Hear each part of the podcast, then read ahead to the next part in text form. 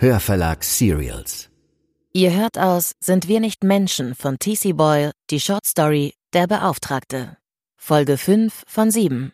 Präsentiert von Hörverlag Serials. Der Flug nach Heathrow. In der Luft hatte er sich noch nie wohl gefühlt. Dieses Gefühl der Hilflosigkeit angesichts tödlicher Gefahr, wenn der große Metallkäfig abhob und durch die Atmosphäre raste. Und im Lauf der Jahre hatte er immer mehr Wert darauf gelegt, so wenig wie möglich zu fliegen. In den schönsten und entspannendsten Urlauben, die er mit Jan verbracht hatte, waren sie mit dem Wagen gefahren, entweder in einen Nationalpark oder auf eine Erkundungstour durch abgelegene Kleinstädte in Washington, Oregon und British Columbia. Sein letzter Flug nach Hawaii mit Jan zur Feier ihrer goldenen Hochzeit, oder war es die silberne gewesen, war ein Albtraum gewesen, nichts als Turbulenzen, und irgendwann hatte er geglaubt, dass sie abstürzen würden und sich peinlicherweise in einen Beutel übergeben müssen. Daran musste er denken, als er sich durch das Gedränge im Mittelgang zu seinem Platz in der Economy Class schob. Seine Knie schmerzten vom abschüssigen Weg durch die Fluggastbrücke, und das Kreuz tat ihm weh, weil er den viel zu großen Koffer hinter sich hergezerrt hatte, in den er wahllos viel zu viele Sachen gepackt hatte, sogar ein zweites Paar Schuhe, obwohl er nur zwei Tage in London bleiben würde, auf Kosten und nachdrücklichen Wunsch der Yorkshire Bank PLC. In den vier Monaten, seit er den Brief erhalten hatte, waren seine Ausgaben derart gestiegen, dass ihm Zweifel an der Sache kamen. Da war sie wieder, diese leise Stimme. Sie setzte ihm zu. Sie sagte ihm, er sei ein Dummkopf, der sich übers Ohr hauen ließ. Doch jedes Mal, wenn er sich beschwerte, riefen Graham und manchmal auch Chivette an, um ihn zu beruhigen.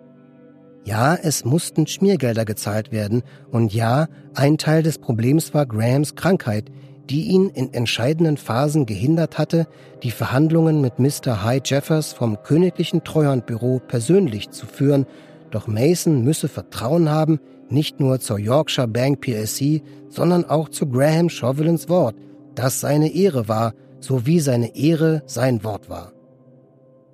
Und darum hatte Mason Geld für Gebühren und Bestechungssummen überwiesen, die Chevette als heftig bezeichnete, außerdem gewisse Beträge, die Graham helfen sollten, seine Behandlung zu bezahlen, und einmal hatte er sich sogar bereit erklärt, die Kosten der Abschlussfeier von Chevettes Nichte Evangeline zu übernehmen, deren Vater tragischerweise ein paar Tage vor der feierlichen Zeremonie, bei der seine Tochter ihren akademischen Grad empfangen hatte, von einem Bus überfahren worden und ums Leben gekommen war.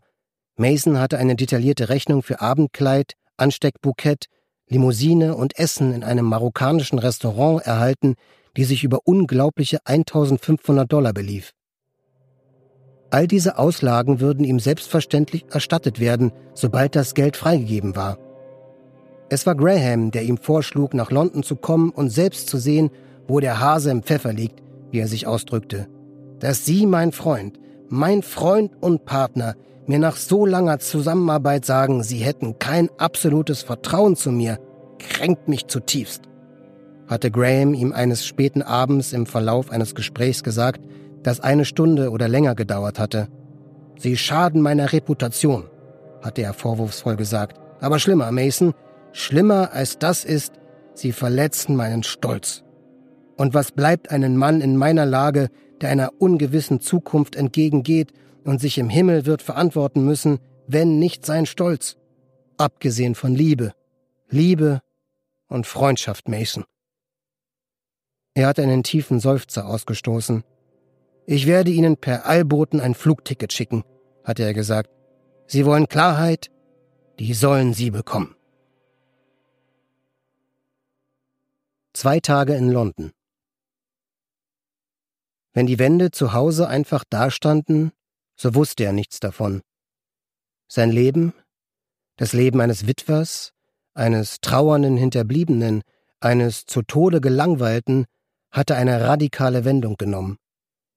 Obwohl er durch seine Arbeit und die Chemotherapie beansprucht war, hatte Graham Chauvelin es sich nicht nehmen lassen, Mason mit einem glänzenden, rotbraunen Mercedes am Flughafen abzuholen und zu seinem Hotel zu fahren, das bereits bezahlt war.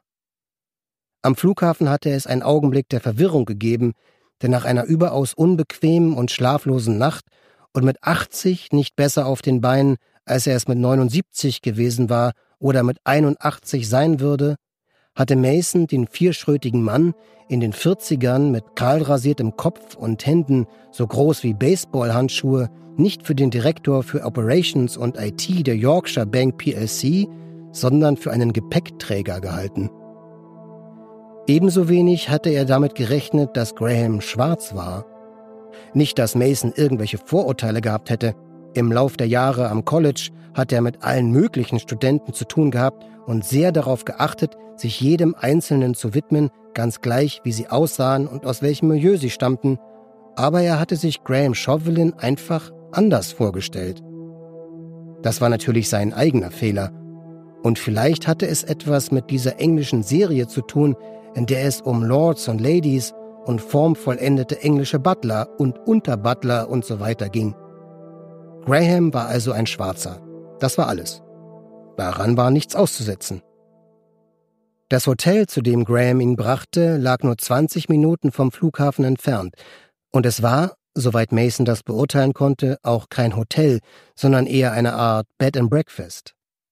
Das Personal dort war ebenfalls schwarz, wie auch die meisten Leute auf der Straße. Aber er war müde, erschöpft. Am Ende, noch bevor es überhaupt angefangen hatte. Er fand sein Bett in einem Zimmer, dessen Fenster auf den Hof ging, und schlief volle zwölf Stunden, länger als er je geschlafen hatte, seit er kein kleiner Junge mehr war. Tatsächlich konnte er, als er schließlich erwachte, nicht glauben, dass es noch dunkel war und klopfte auf seine Uhr, um sich zu vergewissern, dass sie noch ging. Nach dem Erwachen blieb er in diesem großen Bett in dem kleinen Zimmer am anderen Ende der Welt noch eine Weile liegen. Er war zufrieden. Ja, stolz. Er erlebte ein Abenteuer. Er stand auf und kramte im Koffer nach frischer Unterwäsche und Strümpfen. In diesem Augenblick kroch ein ambrosischer, exotischer, würziger Duft unter der Tür hindurch und erfüllte den Raum, und ihm wurde bewusst, dass er hungrig war, regelrecht ausgehungert. Er fragte sich, ob es für ein Frühstück schon zu spät oder vielleicht noch zu früh war, öffnete leise die Tür und trat in einen halbdunklen Flur, der zu einem hell beleuchteten Raum führte, dem Ursprung des köstlichen Geruchs. Vermutlich war das die Küche. Er hörte Stimmengemurmel. Seine Knie schmerzten, es fiel ihm schwer, die Füße zu heben, doch er ging durch den Flur zur Tür. Da er nicht wusste, welche Regeln in einem Bed and Breakfast galten, er und Jan waren immer in Hotels oder Motels abgestiegen, klopfte er leise an den Türrahmen und im selben Augenblick konnte er in den Raum sehen. Da waren ein blitzsauberer Gasherd, auf dem ein großer Aluminiumtopf stand, ein Tisch und Stühle, eine Wachstuchdecke ein halbes Dutzend Bierflaschen und jemand, der am Tisch saß, ein stämmiger Schwarzer in einem ärmellosen weißen T-Shirt. Graham. Graham Chauvelin persönlich, der eine Zeitung vor sich ausgebreitet hatte und in seiner großen Hand eine Bierflasche hielt. Das war Folge 5 von Der Beauftragte, einer Shortstory von T.C. Boyle, gelesen von Florian Lukas. Abonniert am besten gleich den Feed, denn wir veröffentlichen alle zwei Tage einen weiteren Teil. Ab dem 24.02. gibt es dann TC Boyles Sind wir nicht Menschen mit vielen weiteren Short Stories um Genmanipulation, argentinische Ameisen und klavierspielende Mikroschweine im Handel. Und eine Geschichte liest der Meister der Short Story sogar höchstpersönlich. Oder ihr besorgt euch das Buch, veröffentlicht im Karl-Hanser Verlag, übersetzt von Annette Grube und Dirk van Gunsteren. Sind wir nicht Menschen und viele weitere Titel von TC Boyle findet ihr auf www.hörverlag.de oder www.hanser-literaturverlage.de. Die Links dorthin stehen in den Show Notes. Und wenn ihr noch weitere Fiction-Podcasts sucht, hätten wir da einen Vorschlag für euch. Die Thriller-Serie Der Abgrund von Bestsellerautorin Melanie Rabe findet ihr überall da, wo es Podcasts gibt. Schaut außerdem gern bei Hörverlag Serials auf Instagram oder Facebook vorbei Dort erfahrt ihr immer zuerst, wenn es etwas Neues gibt. Auch diesen Link findet ihr in den Show Notes. Lasst uns am besten eine Bewertung da, denn Reviews führen dazu, dass der Beauftragte in den Hörercharts bleibt.